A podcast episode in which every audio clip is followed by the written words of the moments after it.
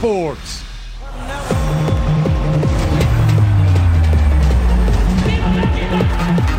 Cada vez falta menos. Por la última llamada para entrar a la fiesta.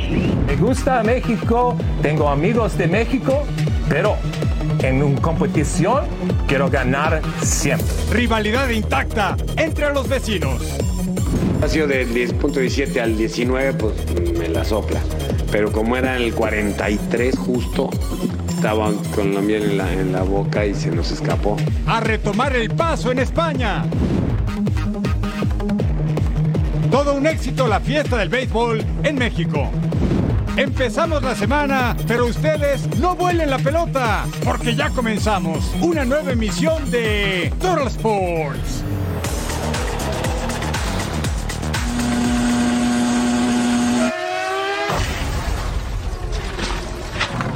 Fue un impacto a más de 300 kilómetros por hora. En la curva de Tamburelo. Un choque muy fuerte. El Williams del piloto brasileño Ayrton Senna da Silva impactó contra el muro tras salir de la curva Tamburelo. El piloto brasileño, considerado uno de los mejores de todos los tiempos, perdió la vida en Imola.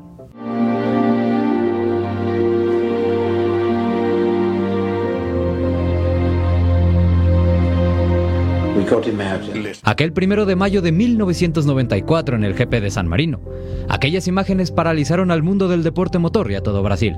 Siendo las 18 horas con 5 minutos, tiempo local, la doctora María Teresa Fiandri, jefa del servicio de reanimación del Hospital Migliore de Bolonia, confirmó la muerte del piloto.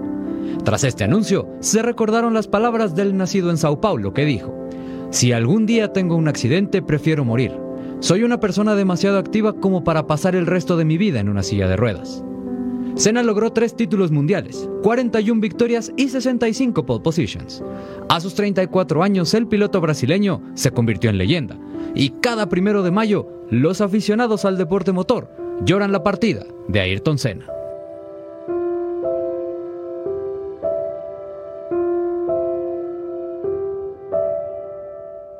Qué imagen con su gran rival Alan Prost. Dicen que es la gran rivalidad histórica en la Fórmula 1. Siempre vivirá en el recuerdo y en la mente del aficionado al deporte motor Ayrton Senna da Silva. Y si está en el lugar correcto, bienvenidos a todos Sports junto a Edgar Jiménez. Les saluda Eric Fisher. Mi Edgar, qué gusto acompañarte como siempre. El gusto es mío, Eric. ¿Cómo estás? Bien, caballero. Listos para lo que será la fiesta grande del fútbol mexicano. También la CONCACAF Champions League ya empieza a definirse y vamos a conocer esta semana a los finalistas, los que buscarán el título, Eric. Eso va a estar bueno, caballero. Sí. La liga que nos mueve. Y también va a estar bueno porque estamos ya en la semana de Canelo contra Ryder. Muchos años después, Canelo va a pelear ante su gente en Guadalajara, Jalisco, contra un inglés que la va a vender bastante cara. Esta es la semana de Canelo Álvarez y lo celebramos así en todos los sports. Dear Saul, you're just a kid from Guadalajara, like so many of us are. A kid from our streets with nothing to lose. A kid who became something. The undisputed champion of the world. A kid with millions watching every punch and every fall. And thousands following in your footsteps. And with every new opponent, your mentality shines through. No boxing, no life. In darkness and light. Now, this is your moment. In your city with your titles. But this is also for those that wear the flag. For the kids on our streets. For the kid that you are. You're still that kid from Guadalajara. The kid that became a king. The king is coming home. Y en 11 años, Saúl Canelo Álvarez subió de categoría. Para el fin de semana peleará 21 libras arriba de peso de lo que dio cuando se presentó por última vez en la tierra que lo vio nacer. Revivamos cómo le fue a Canelo en ese combate.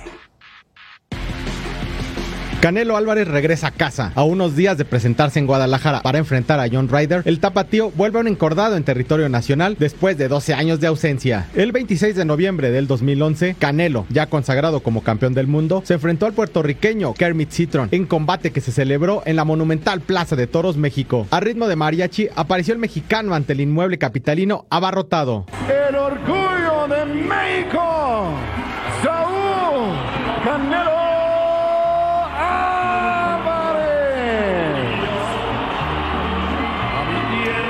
his way in, Saul Alvarez, just 21 years old, as mentioned, youngest champion in boxing. El récord del tapatío en ese momento era de 38-1 y llegaba con la firme intención de retener su cinturón Super Welter del CMB. Con una estrategia correcta de principio a fin, la juventud del retador no fue un factor para que Álvarez llevara el combate a donde le convenía. Desde el segundo episodio, Canelo inclinó la balanza a su favor. El destino definitivo del combate se dictó en el quinto round, con un rival sin respuestas a los ataques del campeón que lo tenía contra las cuerdas y donde irremediablemente el juez detuvo el pleito.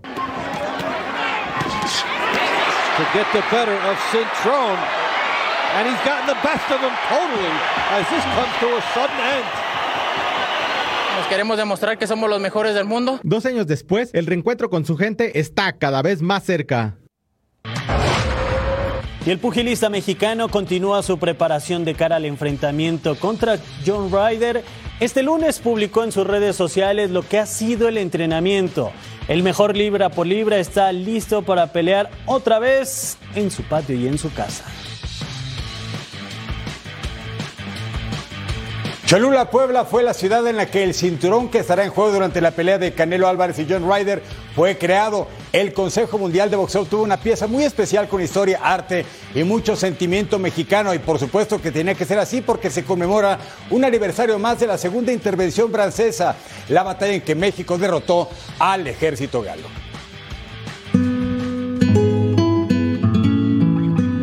Es la ciudad de Cholula en Puebla más de 1.600 millas de distancia en carretera con Los Ángeles, California. Y en esta pintoresca ciudad fue creado el cinturón que se le dará al ganador de la pelea entre Canelo Álvarez y John Ryder. Con ayuda de los artesanos de Talavera de la Reina, el Consejo Mundial de Boxeo obtuvo una pieza única en donde la inspiración tuvo que saltar a la brevedad por la premura del evento. Creo que la idea fue, hay que pensar cuáles son las imágenes importantes de Puebla. Es el Popocatépetl, la China poblana y obviamente la Catedral de Puebla. Entonces, sí, lo primero que se me ocurre, bueno, vamos a poner la catedral con estos ángeles sosteniendo la catedral y además dividirla en dos para que los ángeles mismos se diera como la idea de cómo sostienen este galardón, ¿no? Aunque antes de ver la pieza concluida, el proceso fue largo y extenuante. Casi fueron mes y medio de estar llevando a cabo todo esto, de ver las pruebas de la talavera, que si quedaba, si se acomodaba. Este, creo que aquí es muy importante el trabajo de mi equipo, ¿no? Pues es mucho empeño, mucho trabajo, muchas horas de dedicarle hasta que después de prueba y error salga la pieza que está bien. El borde de la placa está hecho de barro. Un rodillo y molde dieron la forma. Bueno, después de ese proceso, la pieza ya queda de esa forma. Las 32 piezas pasaron por un horno y con más de 800 grados de temperatura el barro se transformó. Aquí la estructura del cinturón pasa por diferentes manos y cada pieza fue pintada con lujo de detalle. Después siguió el bordado con textiles de Hueyapan. Oye, tía, explícanos cómo fue el proceso y para cómo decidieron ustedes hacer este cinturón. Mira, fueron varios proyectos los que se hicieron. Entre ellos está este, que llevaba mucho más piezas de talavera y de los dos lados iba a ser de talavera poblana. Y ya posterior, bueno, se hizo este, ¿sí? que es el original, donde lleva de un lado Popocatépetl y del otro lado el agave y lo de Jalisco. Y ya al final, bueno, pues este fue el que hicimos. Hacer esta, esta, estas imágenes dentro del cinturón creo que sí da muy bien la identidad que nos vamos a imaginar un día que íbamos a hacer un cinturón de, un, de un boxeador y en cambio pues ahí está entonces eh, sí sí es un gran orgullo El último proceso fue montar la talavera con el cinturón para crear una pieza única, digna para un campeón del cuadrilátero. Y Saúl cumplirá el sueño de pelear en Guadalajara. Las apuestas están a favor del mexicano. Si aún estás pensando cómo puede terminar esta pelea, nuestro compañero Jaime Mota analiza el combate y da sus predicciones que te podrían ayudar con esta apuesta. ¿Cómo están? Bueno, comienza la semana de Canelo Rider en Guadalajara, una semana donde veremos al tapatío tener que utilizar muchos más sombreros de lo que está acostumbrado, por el hecho de que también eh, su promotora eh, está tomando eh, un papel grande en este evento. No es un evento que él ha querido, ha querido regresar a pelear a México y ya lleva más de 12 años que no pelea eh, en México. Así que esto va a ser grande para él, obviamente contra un británico que nunca ha tocado la lona, un británico fuerte, pero eh, a lo largo de su carrera Canelo ha tenido muy buen resultado contra boxeadores europeos, eh, con la excepción de Dimitri Bivol, obviamente. Con el que quiere pelear precisamente después de este combate ya sería en septiembre. Primero tiene que superar a John Ryder, eh, pero yo no creo que sea algo muy difícil. Es más, yo creo que una pelea que terminaría probablemente del round 8 al 10 eh, este próximo sábado. Eh, vamos a ver cómo se ve Canelo después de regresar de una lesión donde tuvo que ser operado de una mano. Él dice que ya está totalmente recuperado y que ahora es tiempo para volver a demostrar quién es el tapatío y por qué es la cara del boxeo. Así que este sábado eh, vamos a ver eso precisamente. Obviamente habrá cobertura durante toda la semana, conferencia de prensa, eh, pesaje y todo en las pantallas de Fox Deportes, así que los esperamos. Gracias, estimado Jaime Mota. Aquí está la cobertura especial de Canelo contra Ryder. Peleas clásicas toda la semana. Para el miércoles 3 de mayo, la conferencia de prensa 3 de la tarde del Este, 12 Pacífico, por supuesto en vivo. El viernes 5 de mayo, ceremonia de pesaje. También 3 de la tarde, Este, 12 Pacífico, por supuesto también en vivo. Y para el sábado 6 de mayo, las preliminares, gran cartelera, 5 de la tarde del Este, 2 Pacífico. Y el análisis post-combate a la 1 de la mañana del Este, 10 de la noche Pacífico, en vivo en Fox Deportes. Se quieren ganar este guante autografiado por Canelo Álvarez. Ya saben, hay que escanear el código QR, registrarse también y no olvidar suscribirse a nuestro canal de YouTube, una pieza sensacional. Grandes resultados ha tenido Canelo Álvarez en el cuadrilátero en el mes de mayo, que es una fecha especial para todos los mexicanos que vivan en territorio nacional o más allá de sus fronteras. Le ha ganado a Sugar Shane Mosley, a Mirkan, a, Chávez Jr., le ha ganado a Daniel Jacobs, a Saunders, pero también ha perdido contra Vivol en su último combate. Entonces, el mes de mayo le viene bien a Canelo y ante su gente se le respeta, como se dice, ¿no? Sin duda, con todo el sabor a México, con en su tierra, con su gente, no hay boletos, lleno garantizado. Y no veíamos un boxeador mexicano en un escenario tan importante hace más de una década, ¿no? Ya lo veíamos en, el, en, la, en la Plaza de Toros México y estuvo el Canelo Álvarez y ahora tiene una nueva oportunidad frente a su público. Que en aquella ocasión bien lo recordabas, nocaut en el quinto asalto contra Kermit Centrón, el Boricua, en noviembre de 2011. Ya llovió, mi Edgar. Sí, sí, ¿qué hacíamos en el 2011? Oh, ya ni me acuerdo, imagínate, si no me acuerdo qué hice ayer. El Canelo, ahora como tetracampeón, se presenta en Guadalajara. Bueno, pues ahí está mucho éxito para Canelo. La cobertura especial toda la semana en los espacios de Fox Deportes apoyando a Saúl Canelo Álvarez, el gran campeón mexicano. Y vamos a hacer una pausa al volver. Eh, ¿Qué nos dejó la jornada 17 de la Liga MX?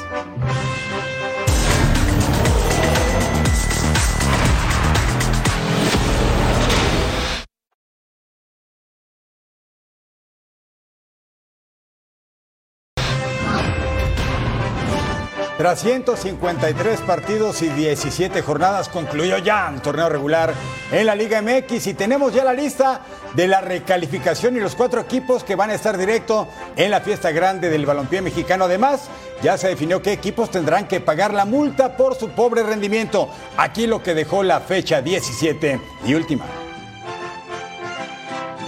Se terminó el torneo regular y se viene la fiesta grande. Vamos a repasar algunas cuestiones de la última fecha. América venció a Juárez como visitante para asegurar el segundo puesto. Henry Martín no anotó, pero se quedó con el título de goleo con 14 dianas, mientras Fernando Ortiz aún no quiere hablar de su futuro hasta después de la liguilla. Estoy tranquilo, estoy feliz. Soy el hombre que quizás todo el mundo quisiera estar en mi silla. No me apresuro. Las Chivas con Paunovic consiguieron igualar su marca de puntos en torneos cortos con 34. El rebaño goleó 4 por 1 a Mazatlán, que le dio las gracias al técnico Rubén Omar Romano. El rebaño entra de la mejor forma a la fiesta grande. Ahora acabamos una etapa en este campeonato y em empieza la nueva, ¿no? Que es la más bonita, pero la más difícil y la más eh, complicada. Pumas quedó eliminado, goleada en casa de Rayados y una vergonzosa imagen de los universitarios para cerrar un torneo para el olvido. Bucetich consiguió el récord de puntos con los regios, llegando a 40 para ser el candidato más sólido al título. Eh, cerramos el torneo de la mejor manera y esperemos seguir así ¿no? en liguilla. Cruz Azul aprovechó su localía y venció 3 por 2 a Santos. Los del Tuca serán un rival de peligro desde la reclasificación. Puebla le metió 5 goles a Cholos en el Cuauhtémoc para conseguir su pase a la repesca. Del lado de Tijuana, Miguel Herrera ya piensa en una limpia total para los fronterizos. Si el equipo sabe cómo, cómo se quieren ir, bueno, pues se van a ir, pero se van a ir del equipo. Toluca no tuvo problemas en superar a Necaxa y asegurar su pase directo a la liguilla. Andrés Lilini se despidió de la dirección técnica de los Rayos. Los Diablos tienen una cuenta pendiente del torneo pasado y esperan alzarse con el campeonato. Empate sin goles entre San Luis y Atlas que le sirvió a ambos para seguir con vida una semana más. Al campeón Pachuca por su parte ya no le alcanzó para entrar de forma directa y tendrá que hacer escala en el repechaje ante Santos que entró de rebote. En el cierre de la jornada, León goleó 3 por 0 a Tigres para colocarse en una mejor posición que los Regios, a quienes se volverán a encontrar en CONCACAF. Con los duelos de repesca definidos, empieza el verdadero camino al título del Clausura 2023. Los equipos multados, una multa económica habrá que pagar. Mazatlán, 1.8 millones de dólares, sumó 102 unidades en la tabla de cocientes. Los Cholos de Tijuana sumaron 100, 2.6 millones de dólares, pero la gran penalización, tanto deportiva como económica, se la lleva Querétaro. Lugar 10. Deportivamente tenía que estar en repechaje, pero por reglamento no, está fuera y además paga 4.4 millones de dólares. Lo que desentona en ese gráfico es Tijuana, ¿no? Un equipo con presupuesto que arma buenas plantillas y bueno, tiene que pagar ahora la multa. Y un técnico como Miguel Herrera que habla mal de su plantel cuando ya el barco se había hundido. Normal en Miguel, ¿eh? Me Normalito en Miguel, ¿verdad? Pero ¿qué se le va a hacer? Tuvimos tenemos, una jornada de muchos goles, nos quedamos a uno de los 30 en esta jornada 17 y por eso nuestra producción nos ha armado nuestro ya tradicional Total. ¿Te parece, Eric, si me arranco con el número 5 que fue en la casa de los Bravos? Así le cayó el balón a Richard Sánchez y lo metía de pierna derecha con mucha clase al rincón donde nunca iba a llegar Alfredo Talavera, lo agarra contra pie y así el sudamericano marcaba el gol para las Águilas del América. El número 4 de esta jornada 17 es un jugador del Angelópolis, Diego de Buen. Primer gol de la campaña. Qué bonito le pega de primera intención. Vence a Pepe Toño Rodríguez, precisamente de los Cholos de Tijuana. Buen tanto, volea de Diego de Buen. Y después de esta linda volea nos vamos a uno de bote pronto, así sabroso, con todo el empeine, la pierna zurda. Nada que hacer para el guacho Jiménez. ¿Qué rayo sacó a Andrés Montaño? 20 años y apenas su segunda diana en el máximo circuito al rinconcito y por supuesto está en nuestro Total Five. Jugada de gente grande de José Alfonso el Plátano Alvarado de los Esmeraldas de León. Vence la meta de Nahuel Guzmán, el portero de Tigres. Gran jugada individual, recursos de ofensiva. Y así va a definir entre cuántos Tigres pasó el panza verde. Bonito tanto del Plátano Alvarado. En la cancha del Estadio Azteca hubo lluvia de goles y uno de ellos fue esta joyita que nos regaló Augusto Lotti. Vaya riflazo, electrizante, quemando las redes. Así, con muchísima confianza, el ex de Tucumán, apenas su tercer gol en la campaña, le marcó a Atlas Querétaro y a Santos. Una voz autorizada para hablar de la liga que nos mueve, la Liga MX, es nuestro compañero aquí en Fox Deportes y en punto final, el Beto Valdés, quien analiza los enfrentamientos de la fase de recalificación y da, por cierto, sus favoritos. Adelante, mi Beto. Gracias amigos de Total Sports, pues arranca el repechaje y yo tengo una teoría, los equipos que entran a este repechaje del 9 al 12 me parece que tienen posibilidades nulas. ¿Por qué? Por diferentes situaciones y básicamente me refiero al tema futbolístico. Vamos a revisar los cruces de este repechaje en donde vamos a encontrar a Pachuca que terminó quinto contra Santos. Aquí, sin lugar a dudas, me parece que el equipo de Pachuca será el equipo que avanzará a cuartos de final. Después encontramos a León contra Atlético de San Luis. Si uno revisa cómo calificó el San Luis, también tenemos que decantarnos por el equipo de León, independientemente de que también tiene que jugar compromisos en Conca Champions. Tigres contra Puebla. Tigres que a mi parecer no está jugando su mejor fútbol, pero Tigres es un equipo viejo lobo de marca. En las liguillas sabemos que aparece la gente de experiencia. También tengo que pensar en el equipo de Tigres. Y el, cruce más parejo, creo yo, se da entre Cruz Azul y Atlas. ¿Qué ventaja le veo yo a este partido? La localía. No es lo mismo que Atlas cerrar en el Jalisco a que tenga que visitar a un Cruz Azul que en la última jornada vence a Santos 3 por 2 jugando en el Azteca. Este es el partido más parejo, pero al final creo yo que la localía va a ser factor y el equipo de Cruz Azul estará avanzando a cuartos de final. Estos son mis pronósticos. ¿Cuáles son de ustedes en Total Sports?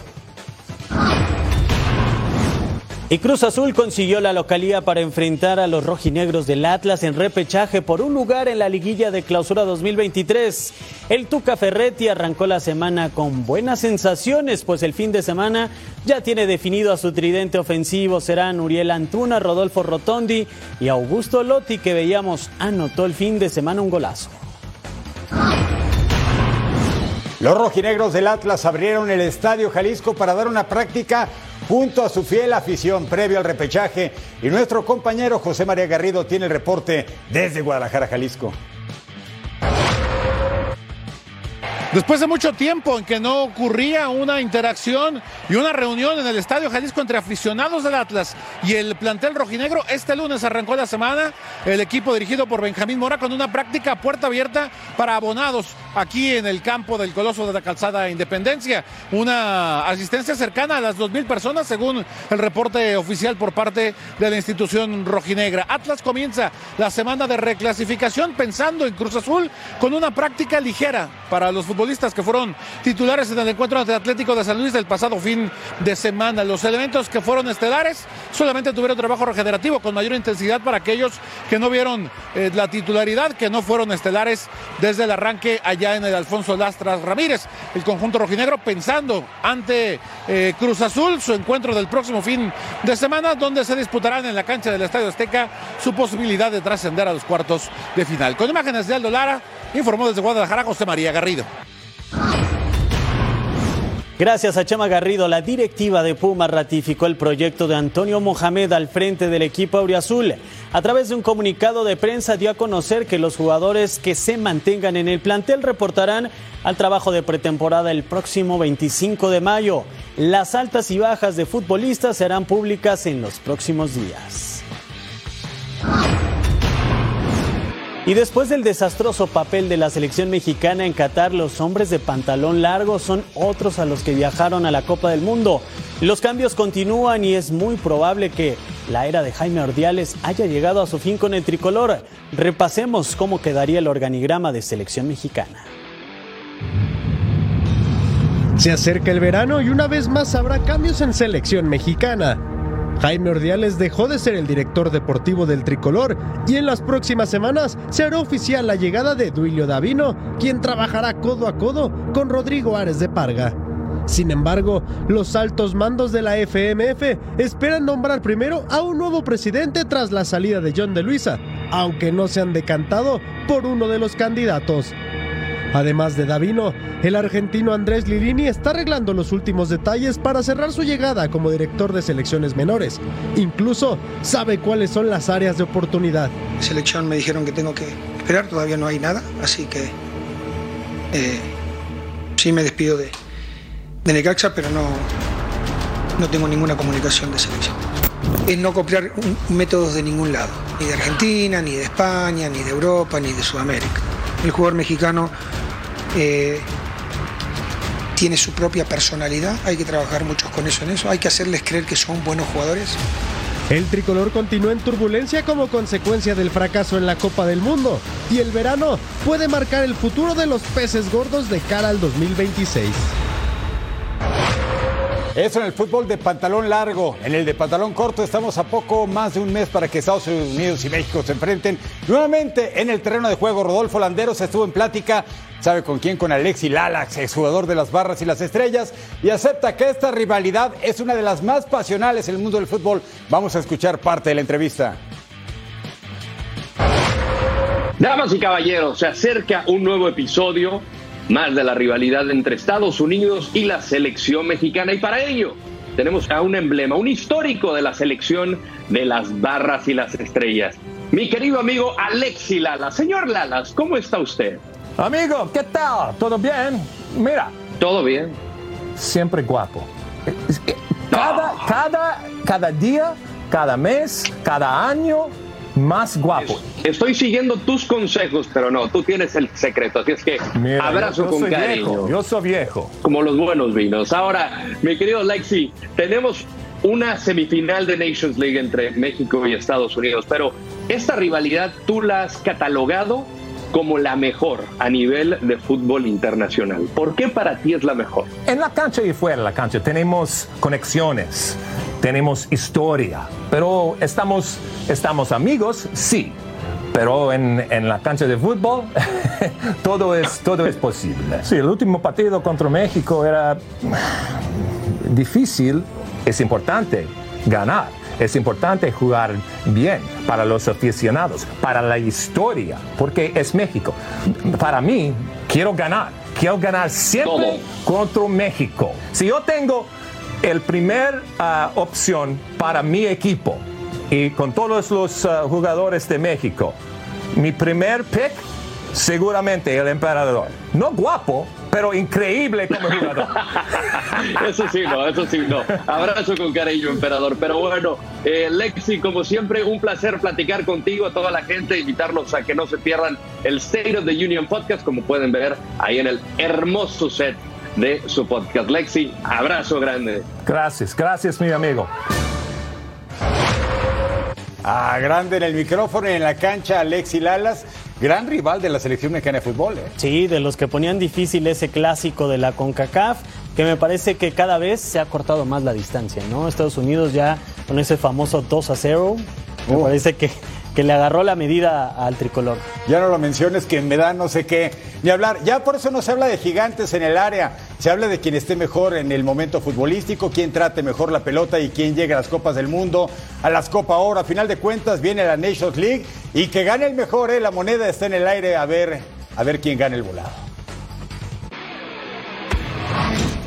Al regresar a Toro Sport tenemos mucha actividad del fútbol en Europa.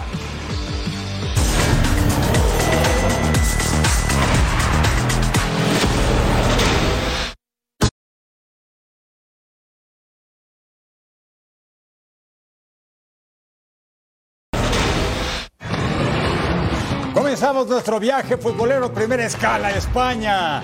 El estadio del Mallorca que recibía el Athletic Club de Bilbao. Aquí está el Vasco Aguirre. Su equipo está tranquilo, lejos por el momento de zona de descenso, pero el Athletic quiere Europa. ¿Y qué pasaba el 41? Balón a Martín Valgent, tiro dentro del área, tapaba la defensa, pelota quería entrar, pero por fin la sacan de zona comprometida.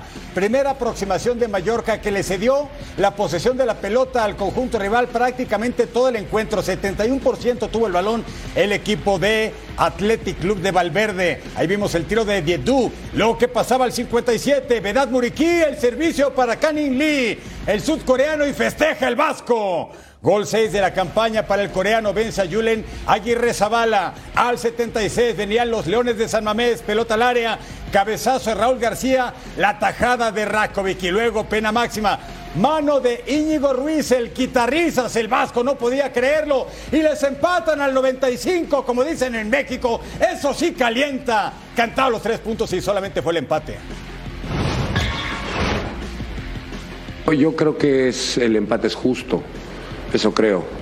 Visto lo visto, creo que ambos equipos hicimos lo necesario para, para empatar el partido y lo tuvimos tan cerca que de ahí viene el- la, digamos, la, decepción del vestuario. estuvo muy cerca de la victoria, 15 segundos. Eran 43 puntos. Si hubiera sido del 10.17 al 19, pues me la sopla. Pero como era el 43 justo, estaba con la miel en la, en la boca y se nos escapó. Pero bueno, esto es así. Seguimos en la Liga de las Estrellas, visita del Girona a Sevilla, partido con sabor a media tabla de España. Acá el Papu Gómez con el servicio para quien quedaba el balón, todavía la oportunidad y que no podía mandar a dormir a la número 5, Rodrigo Riquelme. Así con el tiro de esquina y en el segundo poste Juanpe llegaba y remataba así como karateca, metía el balón hacia el poste contrario. Primer gol en la temporada para Juan Pedro Ramírez. Balón al travesaño. Insistía el conjunto del Girona en dos oportunidades y ahora sí lo mandaba Signanov al fondo de las redes. Le metía la pierna zurda 2 a 0. Estaba ganando el Girona. Después con ese bombazo. Ahora sí teníamos que cantar el gol. Marcos Acuña después de este rebote se iba por encima, pasaba cerca del arco, insistía el Sevilla. El Suso por la banda y este disparo sensacional. Al final la victoria es para Girona, que había vencido al Real Madrid la semana anterior. Y así están los partidos para este martes 2 de mayo. Almería que enfrentará a Elche, Osasuna visita Barcelona y la Real Sociedad de San Sebastián ante el Real Madrid. Nuestro próximo destino es Inglaterra, en la cancha de Leicester, el King Power Stadium.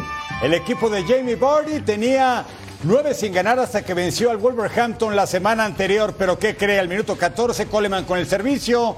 Calvert Lewin recibe de pecho y Gueye lo empuja. Es penal. ¿Y quién lo anota? Dominique Calvert Lewin. Vence a Daniel Iverson y el Everton, que tiene seis sin ganar, tenía la ventaja de 1 a 0 en patio ajeno. Pero luego, ¿qué pasaba aquí? Se le iba la pelota a Jordan Pickford. El remate del turco Kaglar Soyuncu, gol de estreno en esta campaña de la Premier, es defensor pero también sabe definir. El partido entonces se emparejaba al 33. James Madison, el pase a Jamie Vardy.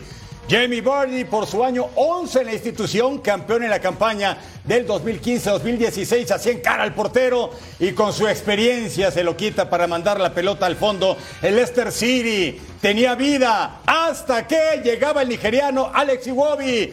¿Y qué cree? Al 54 ponía 2 a 2 el encuentro. Para el Leicester City era la ocasión perfecta para salir de la zona de descenso. Tres puntos le venían de perlas, pero ¿qué cree? Solamente llevaron uno. Aquí incluso la tajada de Leicester, Daniel Iverson, salvando la caída de su equipo. El daño estaba hecho. Leicester empata 2 con Everton. Leicester lugar 16, el Everton 19. Ese hoy estaría descendido y el Leicester a punto y con la velita prendida. Las posiciones en la parte baja de la Premier después de 34 jornadas. Los Hammers 34, pero con un partido menos. El Leicester tiene 30 puntos, lo mismo que el Leeds United y el Nottingham Forest. La diferencia de goles será fundamental. El Everton tiene 29 y el Southampton 24. Recuerden que descienden directamente tres equipos a la división inferior inmediata. Que ruede el balón por el mundo. En la carrera por el título de la Liga de España, el técnico de Real Madrid, Carlo Ancelotti, alaba lo hecho por el Barcelona en el torneo, que está arriba por 11 puntos de los merengues. Yo pienso siempre a los méritos de los equipos rival. Como hemos dicho muchas veces, el Barcelona ha, sido, ha tenido mucha continuidad, ha sacado muchos partidos adelante, entonces si ellos ganan la liga, significa que lo han merecido. Mientras que los culés quieren asegurar el título lo más rápido posible en medio de una temporada típica para el club. Estamos en, en, en un proceso de construcción todavía, aunque la gente no, le quiere, no quiera escucharlo, estamos en un proceso de construcción, pero hay que construir ganando, está claro. Y la, esta liga es muy importante para, para, para el club. En otra recta final por el trofeo, Arsenal quiere olvidar los últimos resultados, cuatro juegos sin victoria y vencer al Chelsea para volver a pelear la cima de la Premier League. Win tomorrow, that's what we have to do. Um, and within the disappointment and, and the spirit around it, um, two things. The first one, recognize what a lot of people have done at the club to get us back into the Champions League.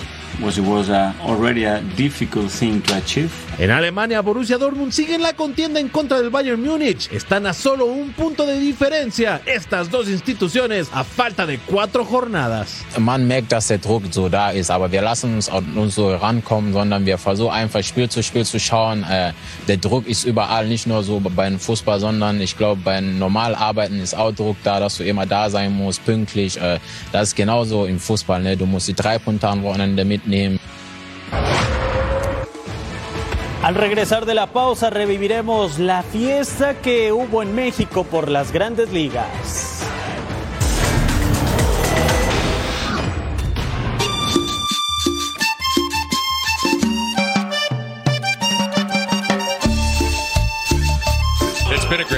And I know you and I have enjoyed it. And I mean, these players have had a great time with the whole process, and Mexico City has been more than welcoming for both clubs, and, and it is a great moment. You know, what you enjoy is just the fact that Major League Baseball continues to expand. Uh, you see other teams and other leagues do it, and it's great to see Major League Baseball fall suit. They got Mexico City, celebrate it, enjoy it. They got London later on this year. Like, they're just doing things to expand the game and coming off of a great WBC. It's almost as if there's a party going on here at the ballpark, and there just happens to be a baseball game. My goodness! Way out there and gone. One size fits most.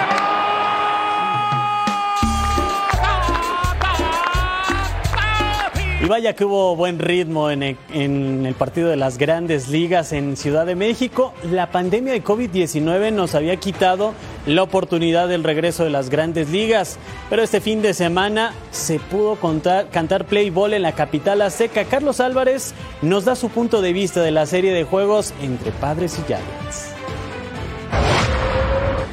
Amigos de Total Sports, un placer saludarles. Y parece que México era lo que necesitaban los padres de San Diego, por lo menos para demostrar lo que todos estábamos esperando en cuanto a su ofensiva desde el principio de temporada, que no se había materializado, pero sí se materializa en México porque entran a México con un récord sub 500 y salen de México el domingo con un récord sobre los 500 con 15 victorias, 14 derrotas al barrer a los gigantes de San Francisco dos victorias a cero. Obviamente el protagonista de todo el fin de semana fue el dominicano Nelson Cruz, el cual conecta seis hits, incluyendo cinco en el juego del sábado, donde estuvo a un triple de batear para el ciclo. También se convierte en el jugador de mayor edad de la franquicia de los padres en conectar cuadrangular con 42 años de edad y también con conectar triple. Se convierte en el segundo jugador de mayor edad de todas grandes ligas con un juego de 5 hits. Eh, la verdad que estuvo sensacional esta serie, la primera que se lleva a cabo en la Ciudad de México, específicamente en el estadio Alfredo Harp Elú, donde ambos días, lleno total, más de 20 mil personas, una gran algarabía. Eh, fue un ambiente festivo donde obviamente se escuchó la música de mariachi entre entradas, hasta se escuchó a nuestro fenecido Vicente Fernández con su volver, volver al terminar el juego el pasado domingo, pero fue algo sensacional. Y la altura yo creo que también ayudó, esa altura de 7.300 pies en la Ciudad de México, ayudó para que se conectaran 11 cuadrangulares en el juego del sábado, a dos cuadrangulares de empatar el récord en un juego de grandes ligas. Verdad que hay que felicitar y aplaudir la fanaticada de México por hacer esta serie entre los padres y los gigantes, algo muy especial que todos disfrutamos. Sensacional. Continuamos con ustedes en el estudio. Y en 2024, por supuesto, habrá grandes ligas en México, los Rockies de Colorado, que ya tuvieron una apertura de campaña, los primeros en 1999 y los vigentes monarcas del rey de los deportes, los Astros de Houston. No se lo pierdan en México 2024. Aficionados de los Yankees, no hay buenas noticias en el caso del juez Aaron George, todos de pie. Tiene que ir a la lista de inhabilitados por 10 días. Esto retroactivo al 28 de abril, es decir, podría retornar el guardabosques de los Yankees para el 7 de mayo. Lesión en la cadera después de que se barrió en tercera base contra los Twins de Minnesota. Y a Franchi Cordero lo llamaron de AAA para suplirlo. Pronto retorno para el juez Aaron George ahora en lista de lesionados por 10 días. Y el lanzador mexicano de los Astros de Houston, José Urquidi, se perderá al menos 15 días de la temporada de Grandes Ligas debido a una lesión en el hombro derecho. El pitcher será reemplazado por Brandon Bielak. Urquidi salió en la sexta entrada del partido con los Phillies por una molestia y fue puesto en la lista de lesionados. Al parecer la lesión no es tan grave y podría regresar antes de lo esperado. Bueno, malas noticias para el lanzador mexicano y malas noticias para el juez Aaron Judge. Las lesiones en muy temprano en la temporada es una campaña muy larga con muchos juegos, ni hablar, hay que estar al 100 físicamente. La ofensiva de los Yankees depende mucho del juez, así que vamos a ver si se recupera rápido. Sí, por supuesto. Partido a partido se fueron hasta que no hubo más, tuvieron que enviarlo oficialmente a lista de lesionados. Tenemos más información aquí en Total Sports para todos ustedes. Y al regresar de la pausa, ¿qué habrá con la CONCACAF Liga de Campeones? No se mueva.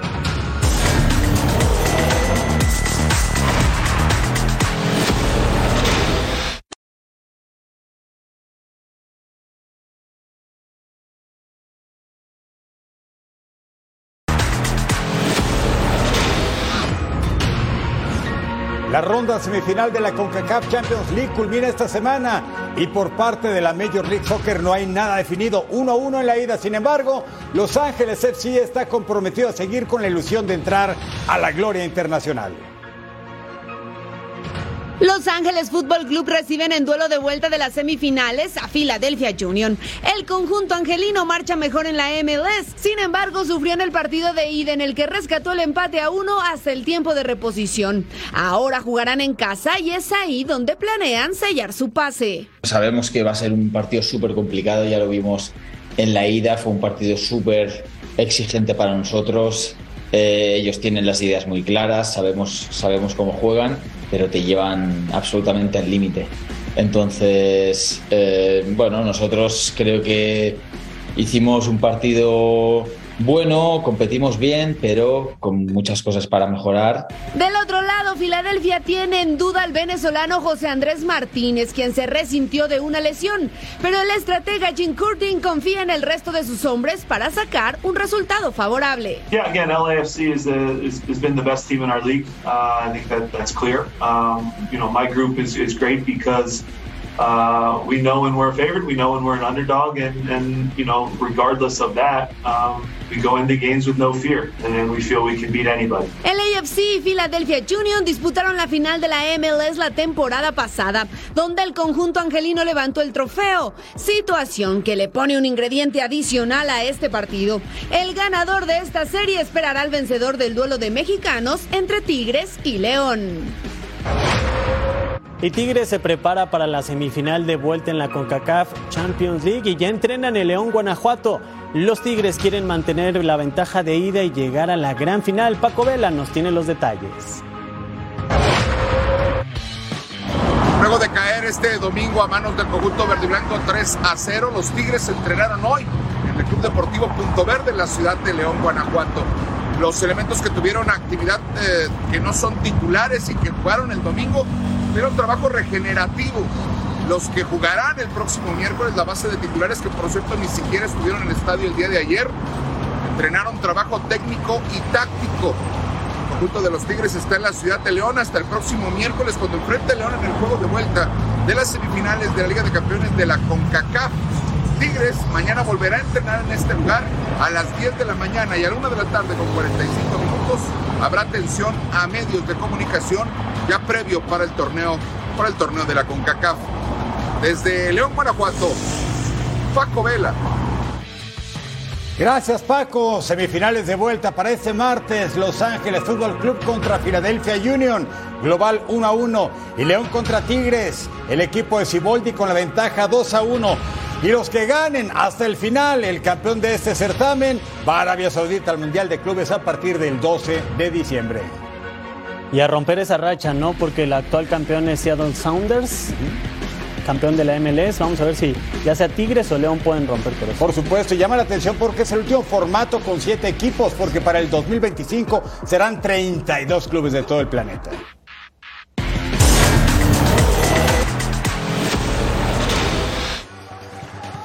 Así se mueve el mundo del deporte. En actividad de inicio de semana en el Mutua Madrid Open, el sembrado número 2, Daniel Medvedev, vino de atrás para derrotar a Alexander Shevchenko. Por su parte, el estadounidense Taylor Fritz tampoco tuvo problemas para vencer al chileno Cristian Garit en dos sets. La sorpresa del día la protagonizó Pedro Cachín, eliminando al número 11 del mundo, Francis Tefo. Lakers ante Warriors es el gran platillo en las semifinales de conferencia en la NBA. LeBron James no le teme al poder ofensivo de los actuales monarcas. You know, I don't take these moments for granted. Uh, playing against some of the best basketball players that ever played the game, and uh, it should be extremely fun. Happy that you know we have punched our clock to the second round. Seattle Kraken hace historia como franquicia de primer año y elimina al vigente campeón Colorado en la primera ronda de los playoffs de la NHL. El ciclista danés Soren Krak Andersen se lleva la victoria en la edición 60 de la carrera Eschborn Frankfurt celebrada en Alemania. Y en Fox Deportes siempre tenemos la mejor oferta. Vamos a ver qué aparecerá en nuestra pantalla, en nuestra dosis diaria, lo que podemos ver. Tijuana contra Querétaro, Liga MX Femenil 15 del Este, 12 del Pacífico, el Chiringuito 16 del Este. También recordamos buenos combates, Saúl Álvarez contra Gennady Golovkin, 23 del Este, 20 del Pacífico, punto final, 24 del Este, 21 del Pacífico, la mejor información, el análisis del fútbol, por supuesto en punto final, y Total Sports, el espacio deportivo de las mejores noticias del mundo, una del Este, 22 del Pacífico. Pues qué semana tenemos, toda la cobertura especial de Canelo contra el británico, va a estar buenísimo contra Ryder y por supuesto la semana de recalificación, que son a un partido solamente. ¿eh? El que a ver se va, se fue. con vida. Sí, a ver, vamos a ver cómo le va a los equipos. Nos vamos, Eric. Nos vemos, mi querido Edgar Jiménez, Eric Fisher. Nos vemos en la próxima emisión.